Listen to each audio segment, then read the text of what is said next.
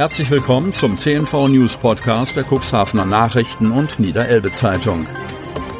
In einer täglichen Zusammenfassung erhalten Sie von Montag bis Samstag die wichtigsten Nachrichten in einem kompakten Format von sechs bis acht Minuten Länge. Am Mikrofon Dieter Büge. Zunächst folgt ein kurzer Werbebeitrag in eigener Sache. Unternehmen haben die Möglichkeit, ihre Produkte oder Dienstleistungen in unserem täglichen News-Podcast per Werbespot bereits ab 349 Euro mit einer Laufzeit von sechs Tagen zu präsentieren. Mehr Infos zu unserem Werbespot unter cnv-mediakompass.de slash podcast. Montag, 9. Mai 2022. Autofahrer flieht vor Polizei.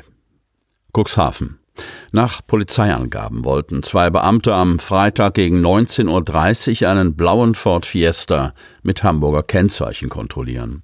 Der Fahrer des Wagens entzog sich jedoch der Kontrolle und fuhr mit deutlich überhöhter Geschwindigkeit und unter Missachtung sämtlicher Verkehrsregeln durch die Innenstadt.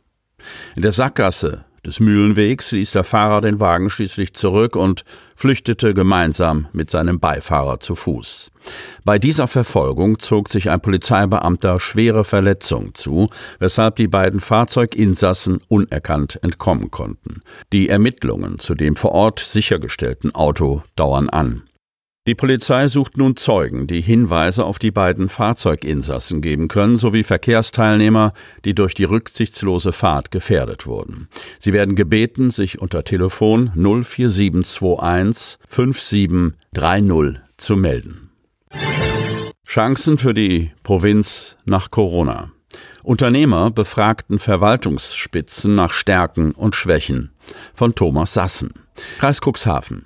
Man müsse nur einmal darüber reden, dann ließe sich schon einiges regeln, antwortete Siedlungschef Peter Miesner auf die Klage einer Touristikerin über fehlenden Wohnraum für Geringverdiener in Cuxhaven. Nachdem sie endlich Mitarbeiter gefunden hatte, die bereit waren, nach Cuxhaven zu ziehen, hätten sie keine bezahlbare Wohnung gefunden und seien wieder abgesprungen. Miesner machte der Unternehmerin Mut und verwies auf über 300 sanierte Wohnungen, die die Siedlung im vergangenen Jahr neu auf den Markt gebracht habe. Da gehe schon etwas, wenn man den Bedarf kenne, so Miesner. Das war ein konkretes Ergebnis des gut besuchten Wirtschaftsgesprächs, zu dem der Unternehmerverband Cuxhaven, kurz UVC, am Donnerstag ins Restaurant Donner eingeladen hatte.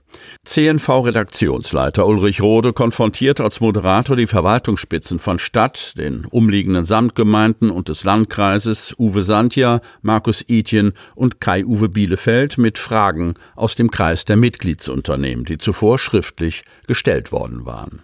Im Mittelpunkt standen dabei die Themen Wohnen, Bildung, Infrastruktur, Energieversorgung und Digitalisierung, insbesondere der Verwaltungen.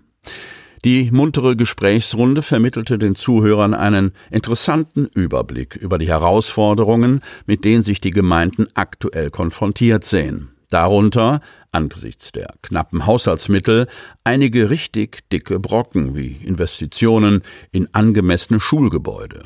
Im Hinblick auf die Gorch-Fock-Schule stellten Uwe Santja und Kai-Uwe Bielefeld eine baldige Lösung in Aussicht, die vermutlich auf einen Neubau herauslaufe. Gespräche auch über Finanzierungsmodalitäten seien zwischen den Schulträgern Stadt und Landkreis aufgenommen worden. Die aktuelle Raumnot sei ein großes Problem da Schülern und Lehrkräften eine Menge Improvisationswillen abverlange, zeige aber auch, dass die Einwohnerzahl entgegen früherer Prognosen nicht gesunken sei, sondern momentan bei 49.500 liege, erklärte Santja. Dabei sei die Zahl der registrierten Ukraine-Flüchtlinge in Stadt und Landkreis geringer ausgefallen als vermutet. Als Folge der Pandemie seien die Chancen der Region auf weiteren Zugang gestiegen, analysierte Markus Itjen, Bürgermeister der Samtgemeinde Wurster Nordseeküste. Junge Menschen und Familien würden sich aber nur dann für die Provinz entscheiden, wenn auch die Kriterien Wohnen, Mobilität, Schulen, Kitas und ein vorhandener Breitbandanschluss vorhanden sei. Interessante Jobs würden in Stadt und Landkreis inzwischen mehr angeboten, als mit qualifizierten Kräften besetzt werden könnten. Oberbürgermeister Uwe Santja benannte als eine Stärke Cuxhavens den großen sozialen Zusammenhalt. Das habe sich gerade in Zeiten der Pandemie und des Flüchtlingsstroms bewiesen. Einig waren sich die Podiumsgäste darin, dass mit der großen gesamtgesellschaftlichen Aufgabe der Energiewende große wirtschaftliche Chancen für die Region verbunden seien. Buhlspiel im Vorgarten der Villa. Stadtgärtner haben eine Idee des Altenbrucher Ortsrats in kurzer Zeit umgesetzt, von Thomas Sassen. Altenbruch. Große Freude in Altenbruch. Der Ort ist um eine Attraktion reicher.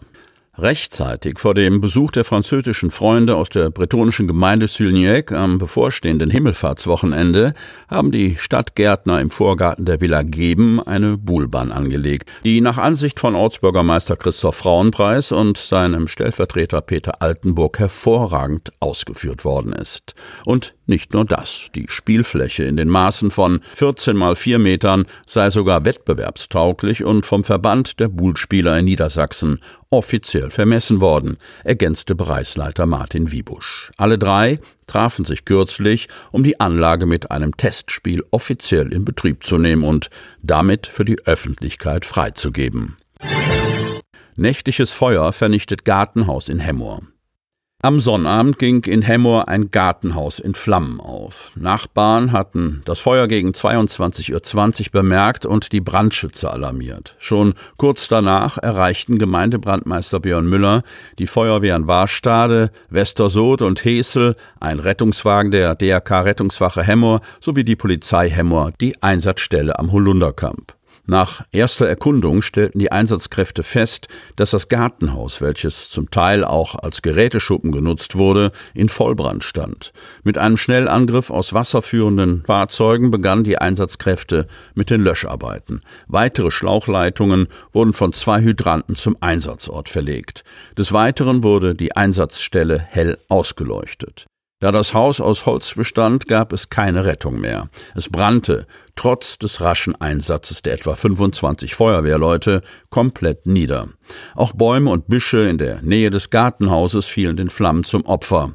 Ein Übergreifen des Feuers auf ein angrenzendes Wohnhaus konnte verhindert werden. Die Brandursache ist noch unbekannt. Es entstand hoher Sachschaden. Nachdem das Feuer gelöscht war, wurde mit einer Wärmebildkamera nach Glutnestern gesucht, die ebenfalls gelöscht wurden. Nach etwa eineinhalb Stunden war der nächtliche Einsatz für die Wehren beendet. Damit Sie ab sofort keine Podcast-Folge mehr verpassen, benötigen Sie lediglich einen sogenannten Podcatcher. Auf den meisten Smartphones ist dieser bereits vorhanden. Falls nicht, dann suchen Sie ganz einfach in Ihrem App Store nach einem kostenlosen Podcatcher wie zum Beispiel Spotify, Apple Podcast oder AntennaPod. Die hörten den Podcast der CNV Medien, Redaktionsleitung Ulrich Rode und Christoph Käfer. Produktion Rocket Audio Production.